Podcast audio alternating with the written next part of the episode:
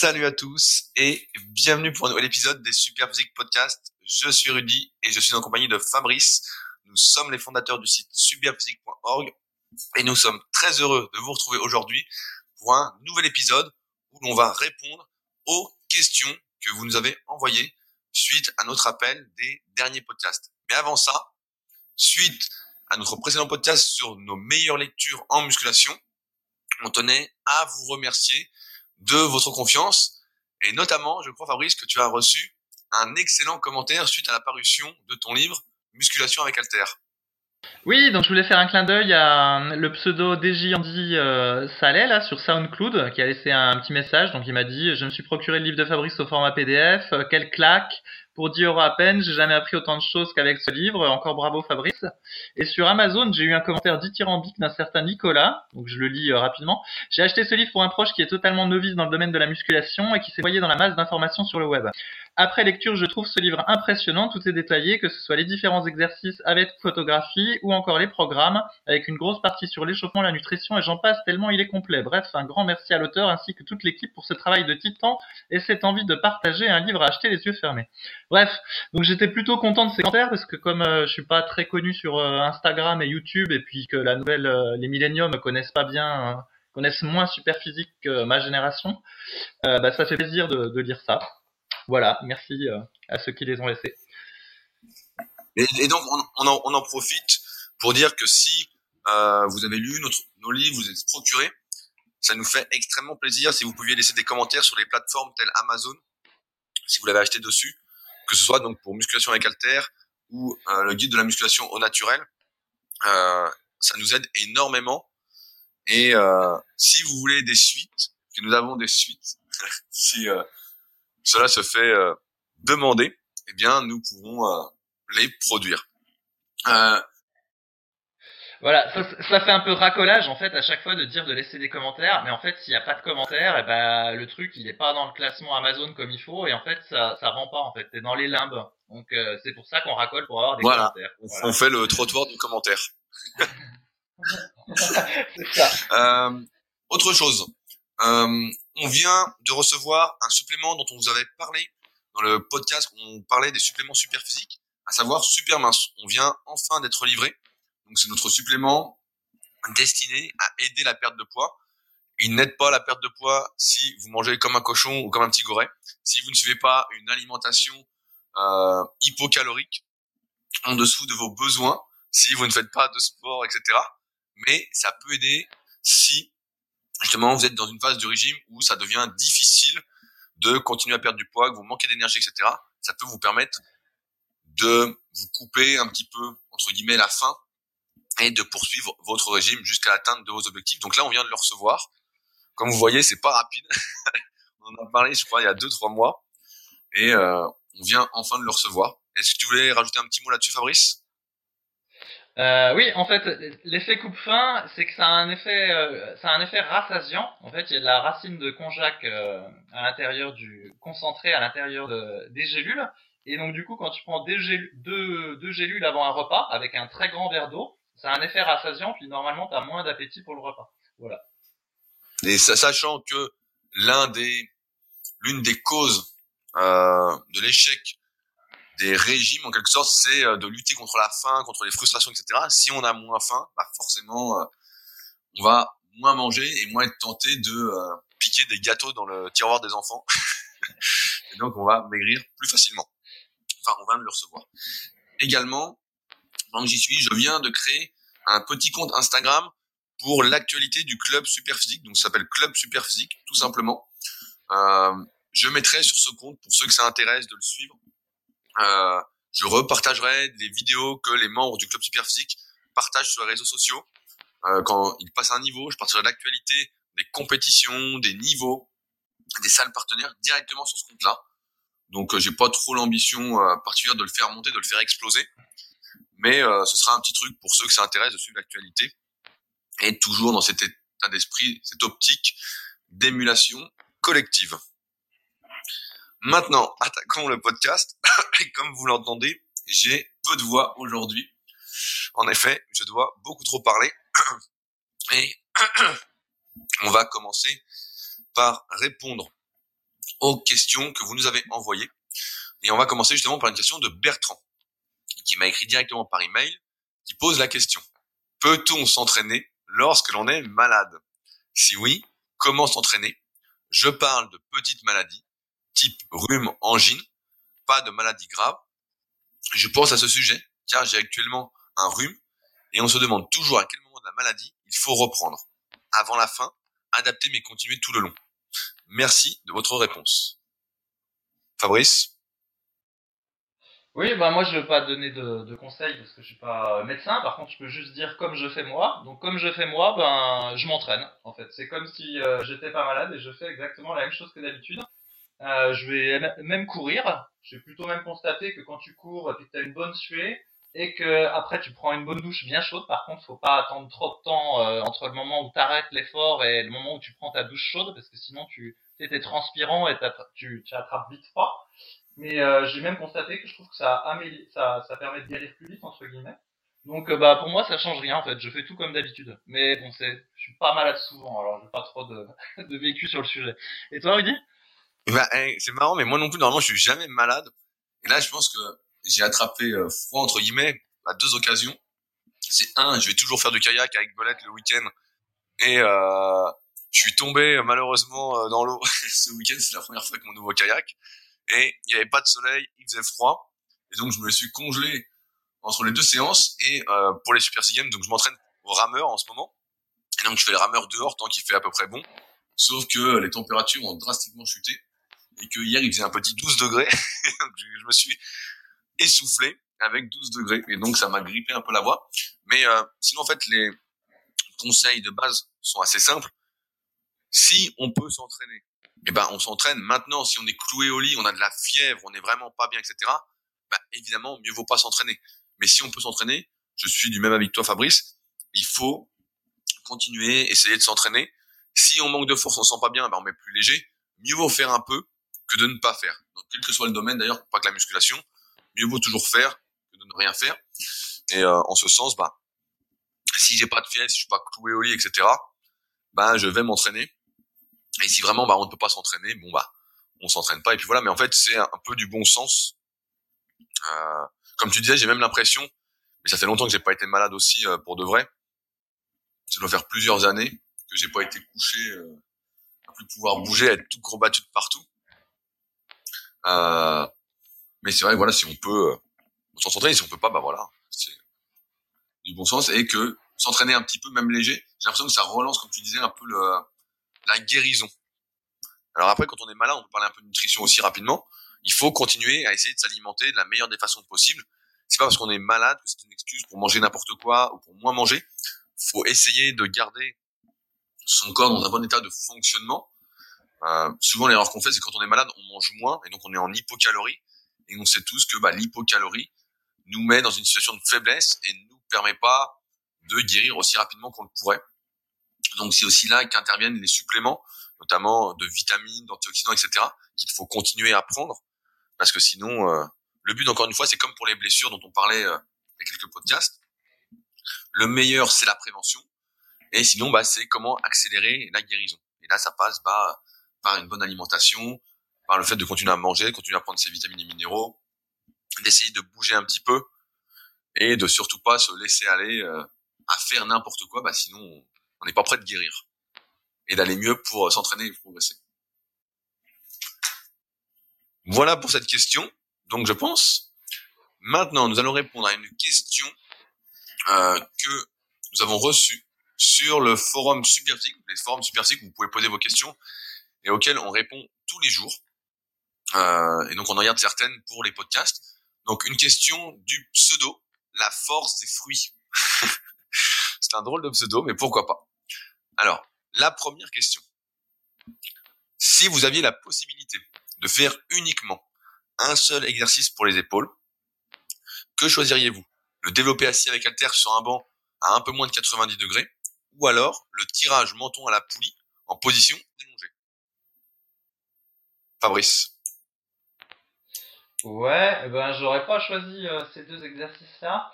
Bah, le tirage menton, moi, c'est un exercice euh, qui est sympa, mais que j'ai peur euh, des conséquences à long terme sur les sur les épaules. Donc euh, du coup, euh, je préfère le faire comme s'il n'existait pas.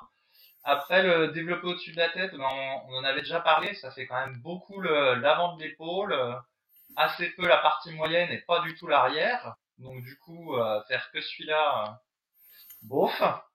Donc au final, je pense que je dirais qu'il faudrait plutôt faire soit l'oiseau, peut-être l'oiseau à 45 degrés, quelque chose comme ça. Parce que le devant, c'est quand même déjà beaucoup travaillé avec le développé couché, euh, l'incliné. Euh, la partie externe, donc qui est ciblée avec les élévations latérales, bon, en même temps, euh, le potentiel de développement est pas énorme. Hein. La carrure, elle dépend surtout de la longueur claviculaire, pas tellement de la masse musculaire de la partie externe de l'épaule, parce que c'est pas évident d'en avoir une énorme sans dopage. Et donc au final, euh, travailler le faisceau postérieur de manière directe, ça me semble le mieux en termes de, prévention, puis pour donner de l'épaisseur, vu que le devant, il est déjà gros euh, du fait des mouvements développés, à mon avis, bah voilà, je travaillerais plutôt l'arrière, donc je dirais plutôt l'oiseau, éventuellement euh, à 45 degrés. Alors je sais que c'est un exercice d'isolation, mais bon, tout le monde a un retard sur l'arrière, et donc s'il y avait qu'un exo à faire, à mon avis, bah, ce serait de faire l'arrière. Voilà. Oui, bah je rebondis un peu là-dessus. C'est vrai que naturellement, très peu de personnes ont un arrière d'épaule vraiment très développé avec une épaule carrée. Souvent, l'épaule tombe un petit peu. Euh, et en ce sens, c'est vrai que je ne recommanderais pas non plus, si on ne doit faire qu'un seul exercice pour les épaules, euh, de faire des développés ou du tirage menton à la poulie basse. Donc, je pense que la force des fruits parle de l'exercice que je montre euh, dans la formation super épaule. C'est une version un peu modifiée en fait du rowing menton euh, bien plus sécuritaire et destiné à plus travailler euh, justement la rotation externe de l'épaule. On en avait parlé dans le podcast Les douleurs aux épaules, si vous souhaitez plus d'informations sur le sujet. Et donc, euh, moi, contrairement à toi, concernant mon cas, euh, je ferai pas de l'oiseau parce que j'ai l'arrière d'épaule qui est justement assez long et qui réagit bien quand je fais le, quand je fais l'exercice de rowing. J'ai vraiment l'arrière d'épaule qui gonfle. Et donc, je ferai plutôt des élévations latérales avec haltère en série très longue. C'est euh, ce qui m'a permis véritablement de développer mes épaules euh, quand j'étais un peu plus jeune. Et maintenant, à chaque fois que je refais des séries longues des élévations latérales haltère, ça gonfle vraiment euh, de manière incroyable. Donc euh, je ferai ça pour essayer de développer euh, un peu plus l'argent d'épaule, même si comme tu l'as dit, il y a une grosse composante morpho-anatomique et qu'on sait tous que les épaules sont un muscle qui réagit très bien malheureusement aux produits dopants. C'est pourquoi naturellement très peu de personnes vont avoir des, des épaules en boulet de canon comme les culturistes professionnels. Mais c'est vrai qu'on voilà, on partirait plus sur de l'isolation que sur des exercices polyarticulaires, sachant encore une fois que l'articulation de l'épaule est une articulation fragile, instable chez la plupart des pratiquants, euh, qui n'ont pas les muscles pour la tenir vraiment en place, et euh, il vaut mieux éviter encore plus de déséquilibrer avec des exercices qui vont mettre l'accent sur euh, le faisceau antérieur déjà trop développé, euh, ou euh, du tirage menton qui, lorsqu'il est fait avec la technique de base, peut fortement irriter le sus-épineux. Et euh, le sus-épineux, autant dire que quand on a le sus-épineux, ça devient un peu compliqué d'entraîner le haut du corps de manière correcte. J'en viens à la deuxième question de la force des fruits, qui nous dit un nouveau pratiquant débutant est arrivé à notre salle avec un valgus énorme. Et quand il fait du curl en supination, même avec halter, on entend un petit clac au niveau de son coude en phase négative, comme un léger déboîtement. Je ne sais pas si le terme est bon. Quel conseil auriez-vous à lui donner s'il souhaite pouvoir développer ses biceps? Fabrice? Ben oui, on en a déjà parlé. Bah, de toute façon, il n'y a, pas le choix. Il va devoir utiliser une prise marteau. Hein. Moi aussi, je fais euh, énormément de prises marteau parce que j'ai un valgus au coude gauche. Après, bah, c'est clair, le développement du biceps brachial, est, euh, moindre qu'avec une prise en, supination. Quoi. C'est mieux de faire du curl incliné en supination que de faire euh, du curl marteau euh, euh, assis ou au pupitre pour développer le biceps brachial. Mais bon, si s'il peut pas, il peut pas. Après, ce que signifie le, le pop exactement, ça, ça j'en sais rien. C'est assez fréquent en fait qu'on entend des petits pops soit au niveau de l'épaule ou soit des choses comme ça. Moi, je préfère faire des exos où on les entend pas, mais dire exactement d'où ça vient puis quelles conséquences ça peut avoir à long terme, euh, sincèrement, j'en sais rien. Bah, le problème, c'est que si ça frotte vraiment tout le temps, ce qui se passe, ce que je remarque, c'est que parfois on peut avoir des craquements, etc. Mais ça passe en fait, on est à chaud et puis ça passe, ça craque plus. Mais si ça craque tout le temps, tout le temps, tout le temps, on entend ce petit clac à chaque fois, à mon avis, c'est quand même mauvais signe. À terme, c'est qu'il y a quelque chose qui est en train de frotter et on est en train de s'user un peu prématurément. Comme tu l'as dit, je renchéris un peu là-dessus. Quand on n'est pas fait pour euh, un exercice, quand on n'est pas fait pour un muscle, encore une fois, notre conseil est de ne pas s'acharner dessus. Sans quoi, bah, il y a de fortes chances d'augmenter euh, son risque de blessure, de se blesser.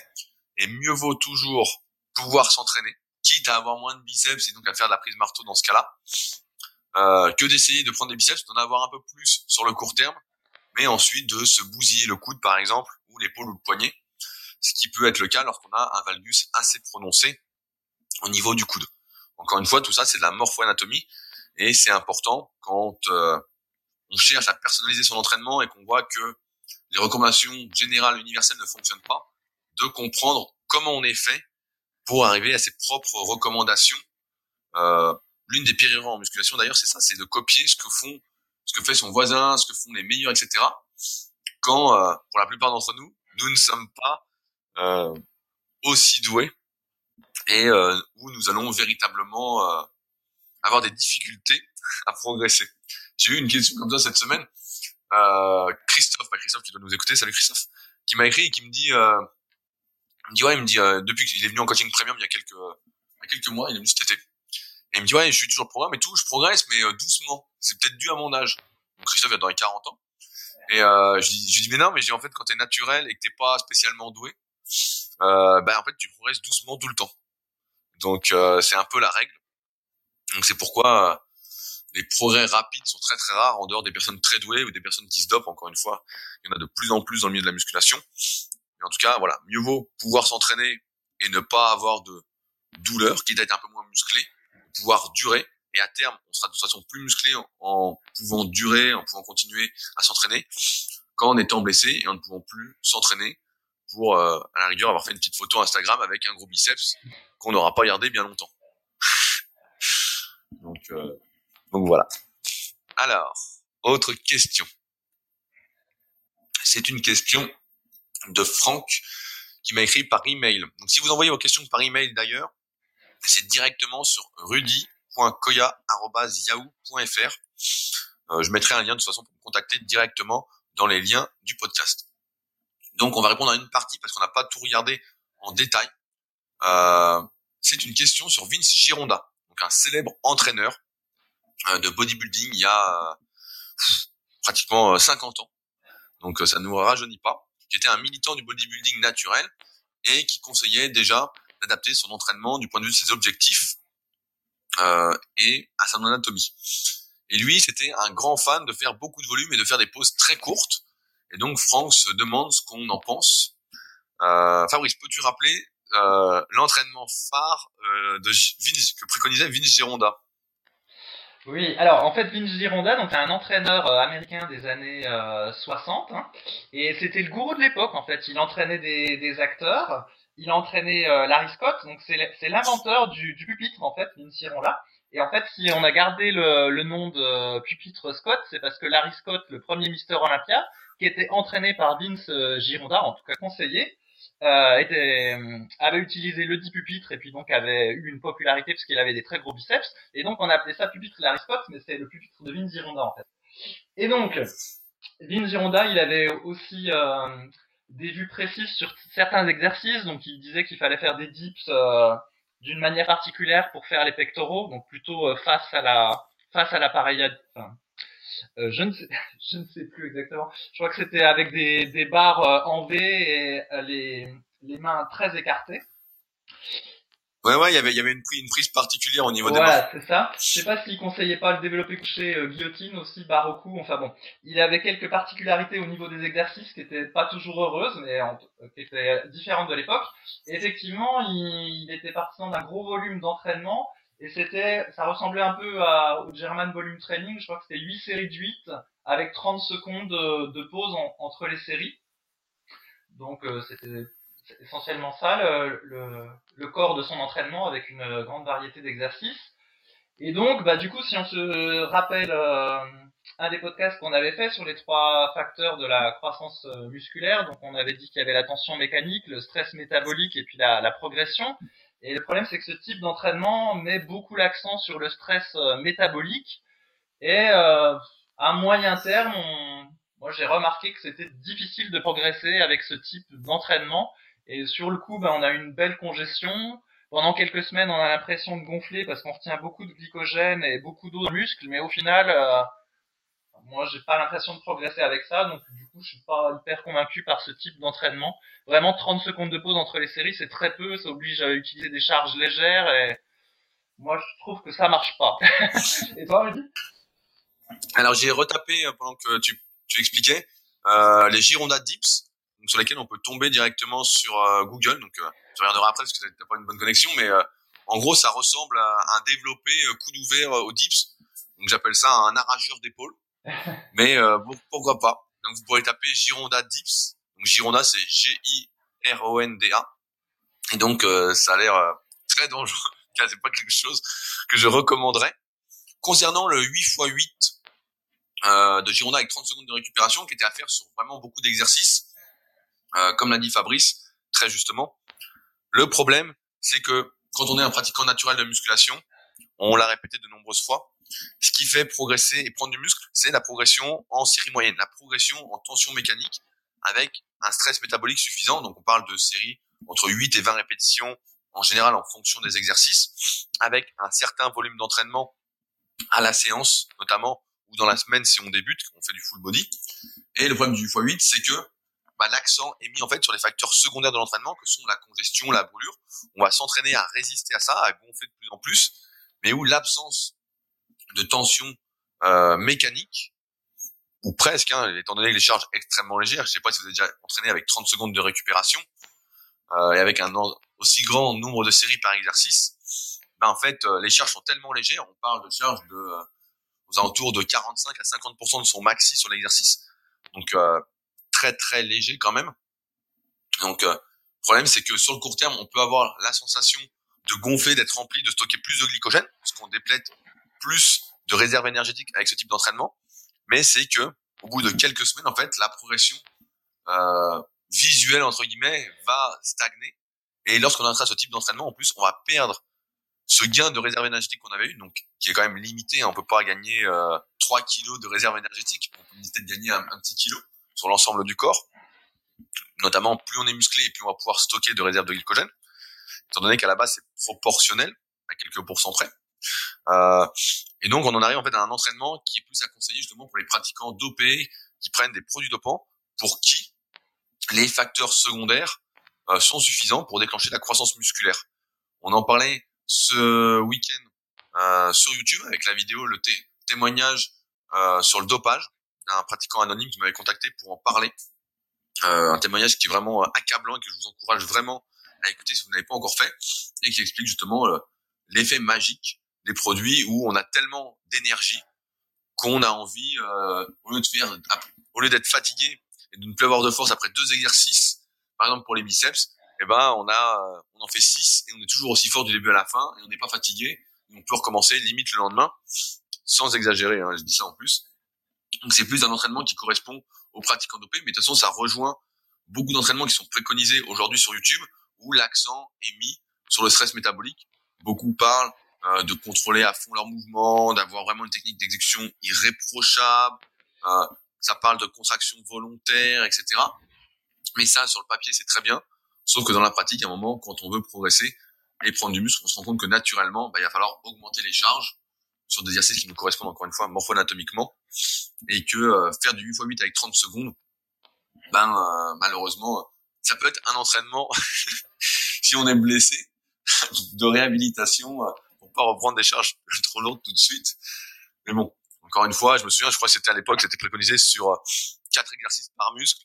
Donc euh, à la fin, on met des charges qui équivalent à 20% de son maxi. Donc autant dire que selon la méthode superphysique, notamment la notion de perte tolérable, on est en train de brasser du vent et ça sert plus à grand chose. Mais bon, pourquoi pas C'est vraiment, ça me fait, ça me fait marrer d'y penser quoi. Je dis putain, c'est.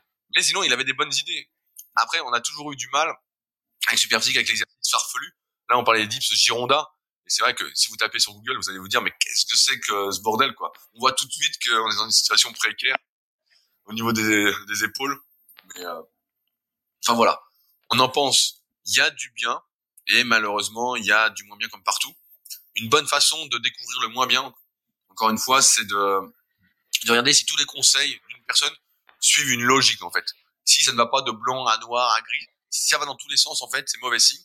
Normalement, ça doit suivre une logique. On est tous doués de logique, donc c'est assez facile pour chacun de savoir si quelqu'un raconte n'importe quoi, si c'est clair ou pas.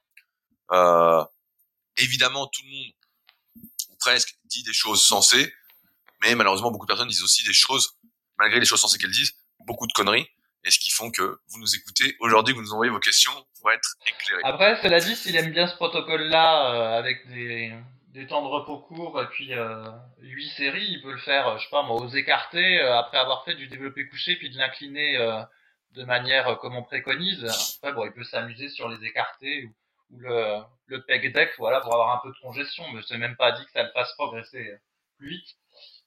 Oui, mais après, on, on en revient à la théorie du euh, FST7. Je sais pas si vous vous souvenez, on a un Ouais, article ouais. sur le site qui était juste, justement à la fin de la séance de faire un exercice où on vraiment boostait euh, le stress métabolique, la congestion, pour essayer de faire d'étirer les fascias et de laisser plus de place aux muscles pour se développer. J'avais fait un article sur mon site qui s'appelle justement la théorie des fascias en, en musculation et justement où euh, ça dit que en théorie encore une fois c'est pas vraiment prouvé euh, que comme un des facteurs limitants de la croissance musculaire pourrait être euh, la place que laissent les enveloppes musculaires, donc les fascias, les différentes enveloppes, à nos muscles pour se développer. Et donc dans ce sens-là, bah, le 8x8 en fin de séance, ou le FST7, ou diverses techniques dans ce style-là, même le dog crab training, où on boostait euh, entre guillemets l'étirement une fois qu'on était archi congestionné pour essayer d'étirer les fascias, bah pourrait apporter un petit plus. Mais après voilà, c'est pas, ça ne peut pas être en tout cas la base de votre entraînement si vous êtes naturel. Ouais, je crois qu'en fait le meilleur argument pour la congestion comme ça à la fin euh, d'une séance ou d'un groupe musculaire, c'est plus le plaisir qu'on en a. À mon avis, c'est juste voilà, c'est plus se faire plaisir qu'en attendre un miracle en termes de, progression. Et sinon, pour revenir euh, à ces histoires de dopage, il faut se souvenir qu'avant le, les, les anabolisants, en fait, c'était pas interdit à l'époque de Arnold euh, Schwarzenegger et, consorts. En fait, t'allais à la pharmacie ou je sais pas où, puis tu les achetais. Et il y avait même des t-shirts où c'était écrit euh, Dianabol Breakfast de champion. Donc euh, c'était un, anabolisant euh, très connu euh, à l'époque. Et en gros, n'importe qui pouvait pouvait en prendre. Et donc il y avait même un t-shirt qui disait bah voilà, j'en prends, euh, je suis un vrai euh, et euh, je fais de la de intensément, donc je prends du Dianabol. Donc il faut se méfier de aussi de ce qu'on peut lire euh, sur ces années-là parce que le, dopage était vraiment euh, était, généralisé, mais par contre ils prenaient pas les doses euh, que prennent les champions d'aujourd'hui. Apparemment ils cyclaient, ils en prenaient qu'une petite partie dans l'année avant une compétition ou quelque chose comme ça. Mais voilà, c'était hyper fréquent et très facile à se procurer. Ouais ouais c'est, ah non mais c'est vrai c'est marrant ton, ton histoire de Diana Ball, le breakfast des champions, mais c'est vrai que c'est marrant comment les modes en fait évoluent. Aujourd'hui c'est aujourd'hui beaucoup de modes sur le net, c'est de dire voilà j'ai pris des produits mais j'ai arrêté, voilà ce que ça a fait. Beaucoup font les repentis entre guillemets euh, pour se donner euh, bonne conscience, je sais pas ou bonne image. Après à chacun de voir pourquoi il le fait, mais euh, mais à l'époque ouais c'était euh, je me dope et je suis fier de me doper. mais parce que on connaissait peut-être moins les effets secondaires, c'était moins euh, polémique et on faisait peut-être moins attention à sa santé. On était déjà on était déjà content qu'il n'y ait pas de guerre peut-être. Peut-être. Euh, je voulais rebondir sur une autre question euh, qui était un peu en rapport justement, euh, une question qu'on a reçue sur le forum, sur l'exécution d'exercices en musculation justement, jusqu'à quel seuil de triche peut-on aller pour permettre la progression?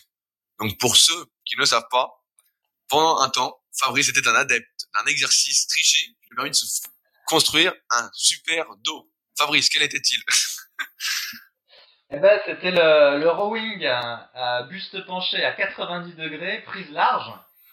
Et donc, ben, du coup, je le faisais avec une oscillation euh, du corps, un petit peu d'élan. Donc, le placement du dos était correct, hein, il était toujours euh, parfaitement, euh, on va dire, euh, pas, pas totalement droit parce qu'il y avait la courbure euh, lombaire, mais euh, il s'arrondissait pas, etc. J'étais nickel, mais par contre, je faisais une, une oscillation qu'une triche. Et euh, du coup, l'exercice était assez complet parce que ça travaillait euh, le bas du dos, le haut du dos, euh, et vraiment, ça, c'est un très bon exercice. Mais évidemment, c'est super risqué, quoi, parce que le dos reste, le bas du dos est, dans une position précaire.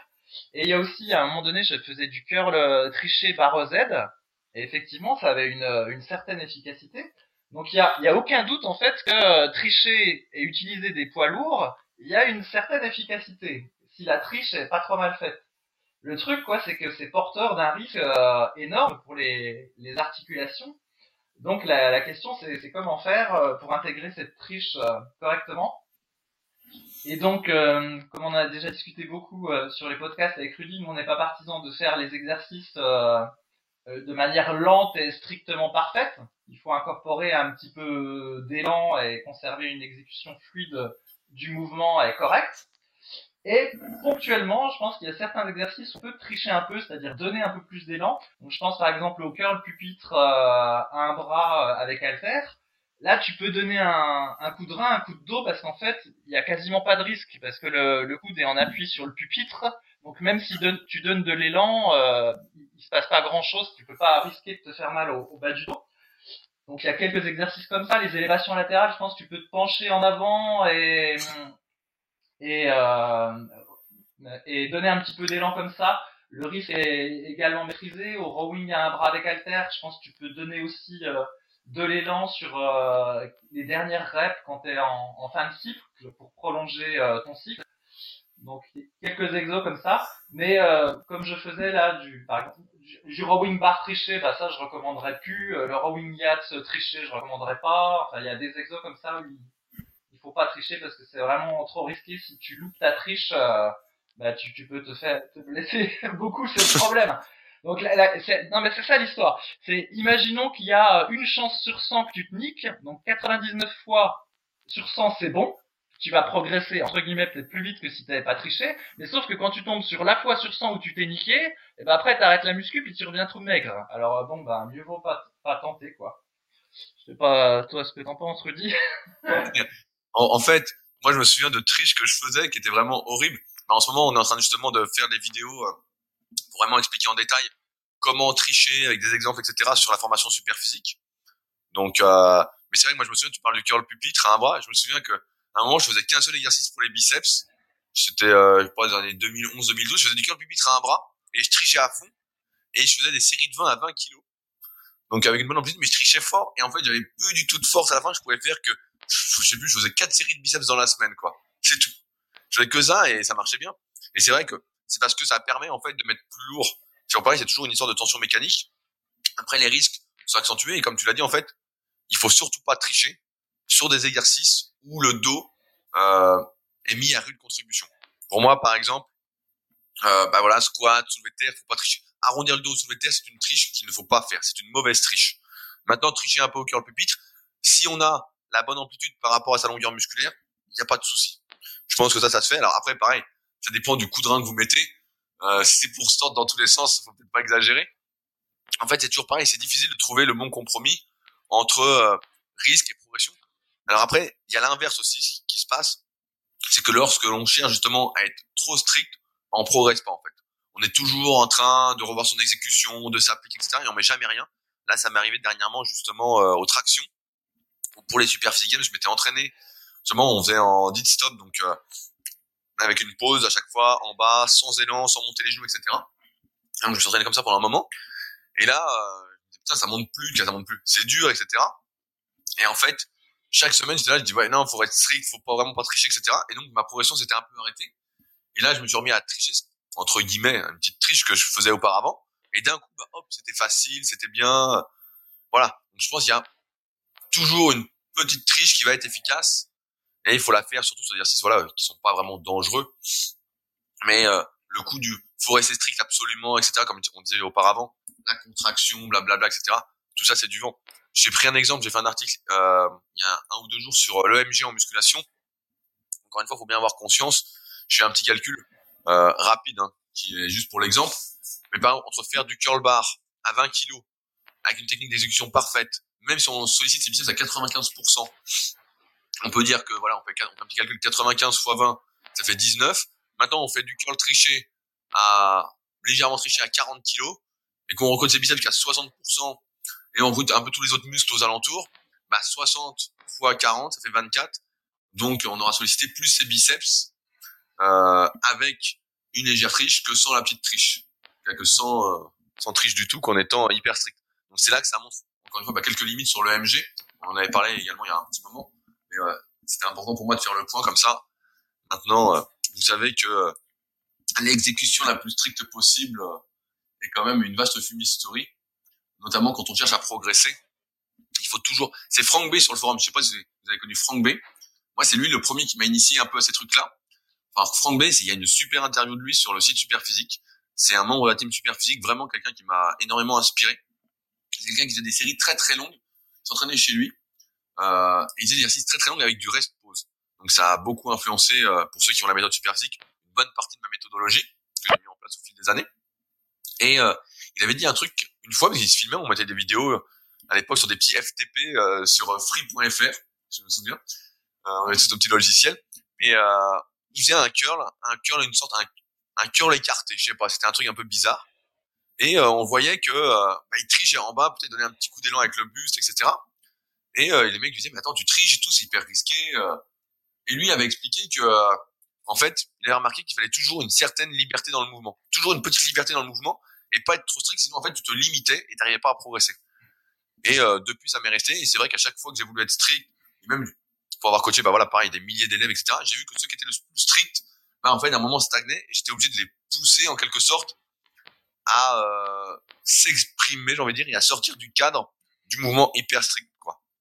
À ne pas être, pour paraphraser mon autre podcast, Leadercast, à ne pas être le mouton qu'on veut que la société euh, que la société veut nous imposer. Donc, euh, mais ouais, il faut pour moi une certaine liberté de mouvement. Et après voilà, sur des exercices qui sont quand même peu risqués pour pas euh, augmenter drastiquement son risque de blessure. Mais mais c'est sûr que voilà, si on est trop strict, bah c'est cuit. Hein, encore une fois, peu importe l'activation musculaire, hein, s'il y a rien sur la barre, c'est comme brasser de l'air quoi. Hein. Donc voilà. Euh, autre question, on peut en parler, c'est une question d'alimentation. Euh, qui est, donc on a eu sur le forum également. Vous avez évoqué vos pires erreurs du passé. Effectivement, dans un podcast, on vous a euh, vraiment récompensé avec nos pires erreurs alimentaires. On a eu pas mal de retours, en tout cas par email, de ceux que je côtoie, qui se sont bien marrés. Euh, mais on a peu parlé de vos bols alimentaires actuels dans le détail. Votre répartition en macronutriments, l'organisation de vos repas, vos techniques pour connaître vos besoins journaliers, votre total calorique, vos compléments alimentaires, etc. Euh, alors je vais répondre rapidement. Les compléments alimentaires, bah, on a notre propre marque de suppléments, donc euh, on va pas remettre une couche dessus. Je pense que vous l'avez bien compris. On fait avant tout des compléments alimentaires pour nous, donc euh, on les prend tous euh, ou presque. Euh, après sur le reste, Fabrice, quelle est ta répartition en macronutriments?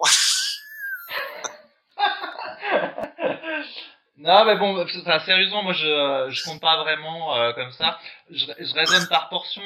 c'est ce qu'on avait dit. En gros, tu prends ton repas du midi, c'est pas compliqué. T'as ton assiette, tu la divises à peu près en trois. Donc, il y a une partie de ton assiette, faut que t'aies euh, des féculents. Donc, ça va être du riz, des pâtes, euh, de la pomme de terre ou quelque chose comme ça. Il y a une autre partie de ton assiette, bah, faut que t'aies des légumes. Donc, ça peut être des brocolis, des haricots, des carottes, enfin n'importe quoi. Faut que tu essayes de varier. Et puis, t'as une troisième partie, il faut que tu aies une source de protéines pures. Donc ça va être des œufs, de la viande, euh, du poisson, du, du tofu si t'es végétarien. Hop, et puis après tu rajoutes un fruit, puis en gros ça te fait euh, ça te fait ton repas. Après la différence par rapport à quelqu'un entre guillemets euh, qui fait pas de musculation, c'est que la partie euh, protéines pures là, œufs, poisson, etc. Ta portion elle va être un petit peu plus grande. Et puis la partie féculent, elle va, ta portion peut être aussi un petit peu plus grande que quelqu'un qui, qui s'entraîne pas. Mais sinon il n'y a pas de de mystère euh, particulier. Après, il y a au niveau de la collation de 16 heures, ben, là tu peux pas, c'est toujours difficile de manger. Donc moi ce que je fais, c'est je prends une protéine en poudre que je mélange avec du lait, parce que je suis pas euh, anti-lait, donc du lait euh, facilement digeste, et puis un peu d'avoine. Et voilà, ça me fait ma collation. Et puis bah sinon les, le, le dîner ou le, le petit déjeuner, c'est un peu la même logique. Mon petit déjeuner, évidemment, je vais pas manger des légumes, mais je prends de un bol avec différents types de céréales que je me fais moi-même, pas des céréales industrielles évidemment. Je rajoute, euh, je sais pas moi, quelques cubes de, de, pommes ou de choses comme ça. Hop, du fromage blanc et puis euh, puis basta. Donc en fait, c'est pas très très compliqué. Et puis, euh, puis voilà. Après, est-ce qu'il faut, est-ce qu'il faut compter les calories? Je pense qu'en fait, il faut les compter au tout début pour que tu aies une idée en fait de ce qu'une portion dans ton assiette de quelque chose représente en termes de calories, tu vois. Par exemple, si tu vas, euh, tu vas boire un coup euh, avec tes potes et que tu prends un cocktail, une pina colada ou quelque chose comme ça, si t'as jamais regardé combien ça, ça coûte en termes de calories, tu sais pas. Mais une fois que tu cherches, voilà, tu sais qu'une pina colada c'est 200 ou 250 kilocalories et hop, tu l'intègres ça dans ton dans ton esprit. Et puis du coup, tu construis ta diète euh, quotidienne par rapport à ça. Voilà, tu sais qu'il faut que tu atteignes euh, peut-être 2500 ou 3000 calories par jour selon ton activité. Et euh, une fois que tu as un petit peu d'expérience, bah, tu n'as plus besoin de compter et puis tu fais un peu, euh, un peu au feeling. Voilà, tout simplement.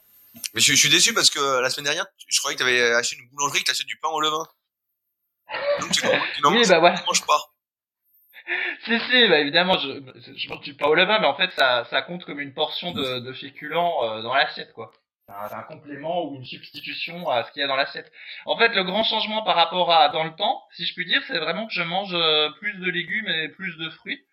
Et euh, c'est vrai que du, au niveau des macronutriments, c'est pas super utile parce que c'est pas hyper calorique, il y a pas trop de glucides, etc. Donc c'est pas bénéfique pour la muscu mais euh, c'est mieux pour la santé parce que voilà, tu as des fibres, tu as des vitamines, ça peut aider à digérer, tout ça. On sait qu'il y a plein de, de risques de cancer qui sont diminués quand tu manges des légumes, tout ça. Donc tu incorpores les légumes pour la santé, et puis par contre, ben, les parties féculents et euh, protéines, bah là c'est plus pour la pour la muscu, voilà, tout simplement. Euh, pour rebondir, bah justement, je suis assez d'accord avec toi.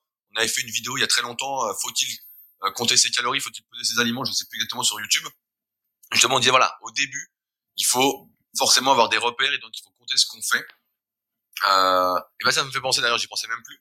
Dimanche, on sort une vidéo euh, brute, donc un deuxième épisode justement sur la diète, où euh, bah c'est un peu long, mais vous verrez, bah c'est assez, euh, c'est assez marrant, c'est bien marré à faire l'épisode où on explique un peu bah, tout ce que tu viens de dire. Après, sur les macronutriments, la répartition idéale, etc. Pour moi, tout ça c'est un faux problème en fait. On en a déjà parlé, mais on peut faire un, un petit point. On sait voilà qu'il faut à peu près 2 grammes de protéines par kilo de poids de corps, il faut un gramme de lipides par kilo de poids de corps. Et ensuite, on va adapter la quantité de glucides à ces activités euh, en fonction de comment on réagit. On avait fait un peu sur la diète cétogène également. Pareil pour les personnes qui ont de forts antécédents graisseux, qui vont moins réagir aux glucides, peut-être augmenter leurs calories en passant par les lipides. Mais il n'y a pas de meilleure répartition et en fait, c'est plus à chacun d'adapter après sa quantité de glucides par rapport à ses besoins euh, caloriques et énergétiques. Donc c'est pour ça que chacun va avoir sa propre répartition de macronutriments et qu'il n'y a pas de répartition universelle. À un moment, c'était la mode de fonctionner sur ce principe-là, notamment avec le régime zone. Je crois qu'il était 30, 40, 40. Euh, je me souviens du bouquin Alimentation musclée qu'on avait tous à, l'époque, euh, qui était l'un des tout premiers livres de nutrition euh, et qui est d'ailleurs euh, était d'ailleurs très très bien. Si on le relit aujourd'hui, on dirait encore, euh, on le conseillerait encore. On n'en a pas parlé la semaine dernière, moi. Oui, je l'ai relu. Ah, tu l'as relu? Je l'ai relu. En fait, il, oui, oui, on en est à la cinquième ou sixième, édition. C'est Suzanne euh, Kleiner qui avait écrit ce livre. Il est toujours à peu près euh, d'actualité. Bah ouais, mais moi je me souviens qu'il était très très bien. Euh, ça disait les bases, tout était clair. franchement, il y avait tout dedans. Voilà, il était pas très bien marketé, mais il était nickel. À moi, c'est le premier livre de nutrition que j'ai eu. Et franchement, il a rien à envier à tous ceux qu'on retrouve après. je voulais dire voilà, donc répartition des macronutriments, bah voilà, il n'y a pas trop de débat là-dessus finalement. Euh, suivant les périodes, les modes, bah voilà, un coup on va dire plus de glucides, plus de lipides, plus de protéines, etc. Euh, au niveau des habitudes alimentaires, personnellement, je mange quatre fois par jour, mais je fais quatre vrais repas. Donc, euh, à titre d'exemple, je peux le dire, je mange euh, à peu près euh, un paquet de riz par jour. Donc, ça peut sembler beaucoup pour certains, mais je mange environ bah, à peu près 4000 calories. Et contrairement à Fabrice, bah moi, je ne compte pas mes calories, mais je pèse toutes mes sources de glucides parfois, je me laisse aller un, un peu sur les sources de comment de protéines. Par exemple, si j'achète du saumon, on en avait parlé aussi, mais euh, ça peut m'arriver de manger 300. Ah oui, tes, tes écarts de saumon à 350 grammes. C'est ce que tu avais dit dans le podcast. Tu avais dit que tu faisais des écarts. C'est quand tu manges 300 grammes de saumon. C'est un écart à la rue. Bah, bah vous verrez dans l'épisode qui sort dimanche brut, j'étais à la crêperie parce qu'on a Greg. Salut Greg. Euh, qui, euh, qui est euh, crêpier donc qui bosse dans une crêperie sur Annecy, donc on a été manger des crêpes, et vous verrez combien j'ai pris de crêpes euh, pour arriver à mon total calorique. Non mais c'est marrant parce qu'un écart pour certaines personnes, ça va être euh, voilà de manger deux crêpes. Et moi là dans l'épisode, ben, on voit manger euh, plein, et je ressors du truc, bon, bah, je suis encore un peu vite, quoi, en fait. J'ai dû remanger un peu chez moi pour aller dans total calorique. Mais euh, voilà, je paye surtout mes glucides euh, pour avoir des repères, vu que c'est là-dessus que tout va s'articuler, ou presque.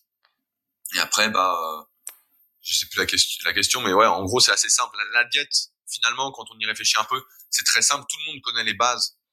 Tout le monde sait ce qu'il faut faire. Alors après, euh, voilà, tous les excès sont néfastes, on le sait. Prendre un peu de fromage blanc, c'est pas très grave. Euh, prendre euh, après le gluten, ça dépend si vous êtes tolérant ou pas, voilà. Euh, si vous avez des allergies, bah voilà, on sait que voilà, faut pas prendre. Euh, vous êtes allergique à un aliment, ne le, prenez pas. Mais sinon après, voilà, c'est euh, comme a dit Fabrice, c'est manger des légumes, manger des sources de protéines saines, des aliments non transformés. Si on veut maigrir, on va manger moins de ses besoins. Si on veut grossir un peu plus, et après tenir.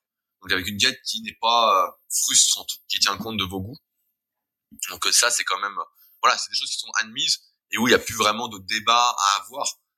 Alors après, euh, il y aura toujours des débats pour les personnes qui découvrent la nutrition, qui n'ont pas peut-être été formées ou sensibilisées sur le sujet euh, dans leur éducation euh, au fur et à mesure de leur vie.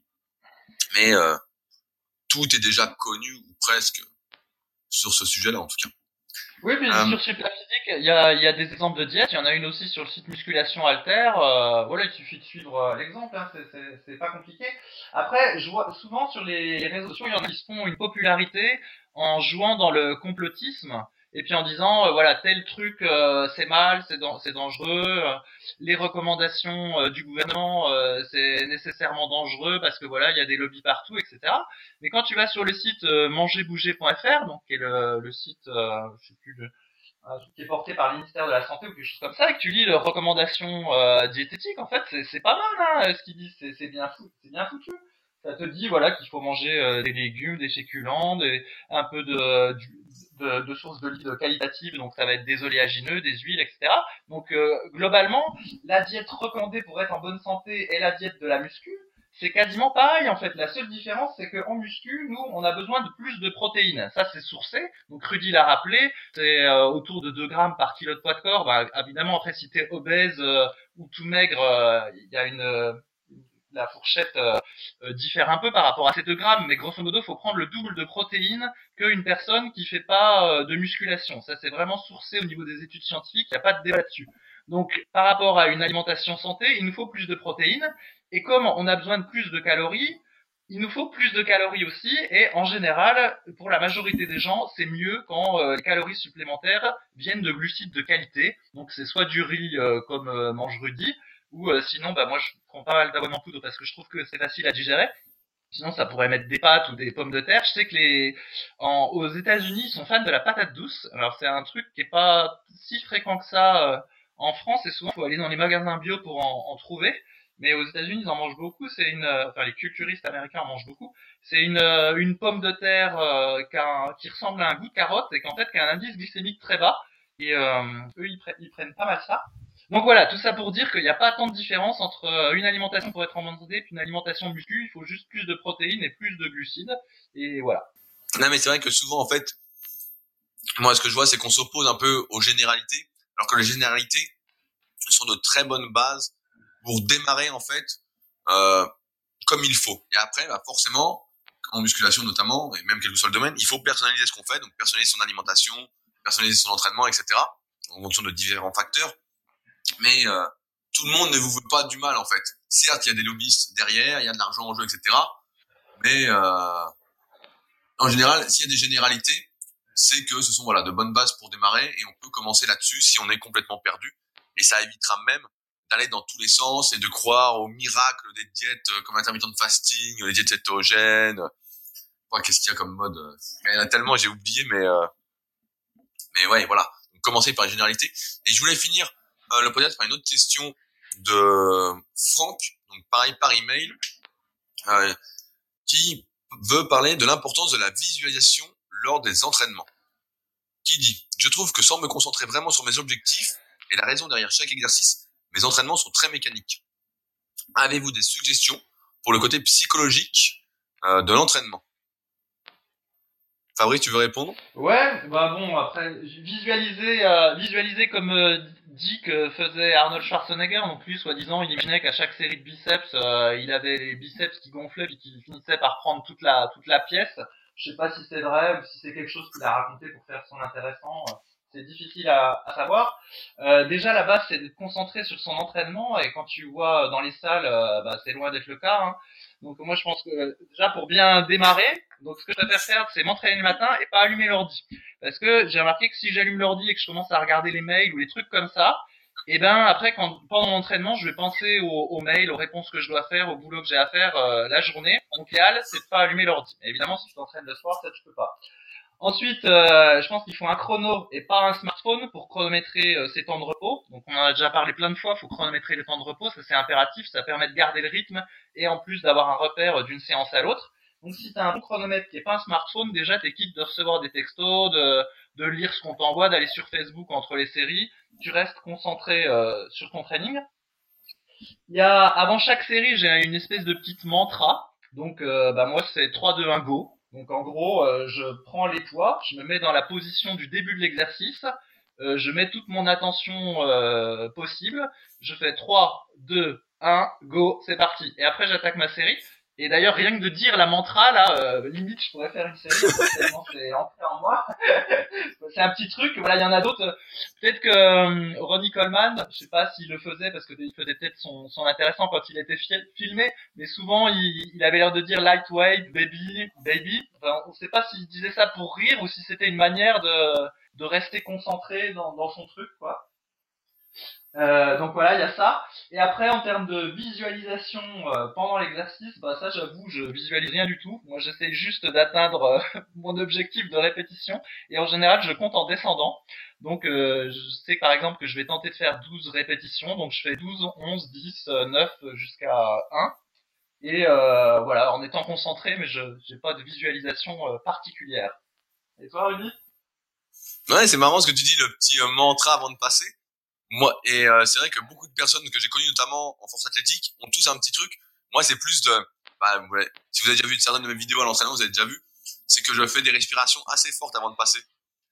Je fais euh, je sais pas si on va m'entendre mais euh, je fais des trucs comme ça. Je sais pas si on a entendu mais euh, je fais ça et quand c'est des séries vraiment importantes je fais ça. Quand c'est pas important je le fais pas mais c'est pas important quand c'est facile en fait. Mais euh, et je fais ça et tout de suite je me mets en condition et ça m'aide. Après sur la visualisation et comme tu dis, Franck, sur euh, à quoi ça l'exercice, en fait, moi, ça se réfléchit en amont. Et pareil, quand je m'occupe de mes élèves, je mets un exercice parce que voilà ce que je veux qu'il fasse, ce qu'il va faire, etc. C'est plus en amont. Après, durant la série, je sais que euh, sur l'exercice polyarticulaire, bah, comme Fabrice, je réfléchis pas trop. Hein, J'essaie de faire mon objectif, donc j'explose, j'y vais, etc.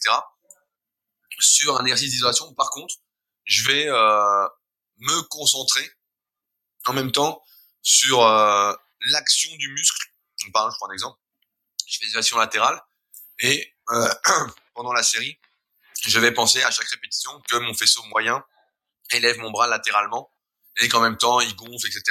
Ça c'est un truc que je faisais énormément euh, quand j'étais euh, plus jeune aussi, quand j'avais quoi 19-20 ans, que je séparais vraiment tous mes entraînements, je presque muscle par muscle. Et donc je m'entraînais bah, 10 fois dans la semaine au, final. C'était vraiment beaucoup, mais bon, c'était une vie de professionnel ou presque, je travaillais pas beaucoup. Et euh, c'est vrai que se concentrer sur ce que tu fais, sur les muscles du travail, euh, quand tu veux prendre du muscle, c'est quand même, j'ai l'impression que ça aide un petit peu. Il y avait un, je me souviens d'une vieille étude qui montrait que par exemple, si tu fais, euh, je prends l'exemple à la con, tu fais les biceps, tu fais du curl au par exemple à un bras et que tu touches ton biceps en même temps de l'autre main, eh ben ça améliorait la vitesse de l'influx nerveux, ça améliorait les sensations et en clair ton exercice était un peu plus efficace.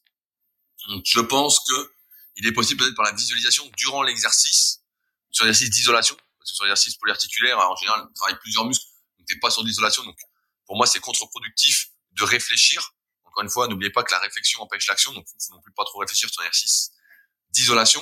Mais je pense que par la visualisation sur l'exercice d'isolation, tu peux peut-être arriver à booster entre guillemets, donc euh, à relativiser quand même. Hein. On prend pas du muscle par la pensée, mais euh, à booster un petit peu l'efficacité de ce qu'on est en train de faire. Du moins d'un point de vue local, c'est vrai qu'il y a une différence entre faire un curl en pensant à ses biceps, euh, à l'action qu'il faut faire, ou en pensant euh, au saumon qu'on va manger juste après. J'ai l'impression que c'est pas tout à fait euh, la même chose, mais après c'est une histoire de concentration également, comme tu l'as dit. Il faut savoir se couper et se mettre dans son monde, etc. C'est sûr que si on fait euh, du Instagram, on est en train de parler sans arrêt, etc. On parle pendant ces séries, bah voilà, c'est compliqué. Après nous, on est au Super Six Gym, donc euh, on est entre nous, on se marre bien, etc. C'est vrai que quand on fait nos séries, on est dedans, et après on parle entre les séries s'il faut. C'est vrai que le smartphone, euh, par exemple, si vous êtes avec un smartphone, moi j'ai le petit chrono super physique de ce qu'on avait fait faire, euh, bah, tu mets euh, en mode avion. Voilà, comme ça t'es pas dérangé, t'es pas tenté euh, d'aller regarder, etc. Mais moi je suis plus pour l'ambiance dans les salles, l'encouragement, etc. Mais c'est vrai que, mais voilà, par exemple pour l'exercice de power, je me souviens à l'Apollo Club de Tremblay, quand les mecs faisaient une grosse barre, bah voilà, tout le monde est autour, crie, etc. pour que ça passe, etc. Donc pareil, c'est une sorte de mantra, de concentration. Il faut que ça passe, quoi. Faut pousser, faut y aller. Donc, euh, mais c'est sûr que là, si tu penses à, par exemple, au squat, est-ce que ma descente est bonne, est-ce que ma position du dos est bien, etc. Ça, tu penses à l'échauffement. Quand c'est des vraies séries, bah, t'envoies la sauce, quoi. Mais c'est vrai que je pense que ça aide. Et pareil, quand j'ai des gros objectifs, donc en amont de la séance, je vais euh, vraiment peut-être le jour même, et vraiment même avant, c'est un gros objectif, y penser, y penser, y penser, et en quelque sorte me conditionner pour que ça passe. C'est une sorte de conditionnement mental qui fait que euh, vraiment, euh, quand j'arrive sur la sur l'objectif en quelque sorte qui doit passer, en fait, il passe parce que euh, en fait, je suis tellement prêt pour ça, et c'est marrant, des fois ça passe, et euh, la semaine d'après, donc par exemple, je fais un déload ou je fais une séance un peu plus facile, je poursuis le cycle plus facilement, et la séance est beaucoup plus dure parce que justement, j'ai pas eu tout ce conditionnement mental auparavant où j'ai pris un peu la séance à la légère, et ça arrive à pas mal de mes élèves aussi, où je leur dis, euh, quand on recycle notamment, ne prends pas la séance à la légère parce que le facile n'existe plus. Le facile n'existe pas, donc euh, peut-être pas se conditionner comme si c'était un record, mais se conditionner parce que même si on a déjà fait ce qu'on va faire, ce qu'on est en train de faire, ce sera pas facile et ça va servir de toute façon de tremplin. On est en train de préparer la suite, donc ça a de l'importance. Donc il faut se préparer pour que ça passe comme il faut. Ouais, sinon, j'ai une autre petite technique que je fais euh, juste au début de la séance pour euh, rentrer dans celle-ci puis être concentré. C'est simplement euh, noter sur mon carnet euh, les, exercices en fait que je vais faire durant la séance. Et c'est déjà une première étape pour, euh, tu vois, se couper entre guillemets de la vie quotidienne, puis se dire bon bah maintenant c'est la séance, tu vois, tu commences à noter sur ton carnet, ben voilà aujourd'hui je vais faire coucher, incliner, machin. Et après, je passe à l'échauffement et déjà, ça fait une étape pour une, une transition pour rentrer dans, dans l'entraînement. Ouais, bah ça est. C'est bah, dans, dans, mon livre, je sais pas si tu te souviens, donc euh, le guide de musculation naturelle, il y a une partie à la fin qui s'appelle programmer sa progression, où justement j'explique que, bah, par exemple pour mes élèves, ou même pour moi, en fait, ma séance, en fait, elle est déjà écrite en avance, en fait.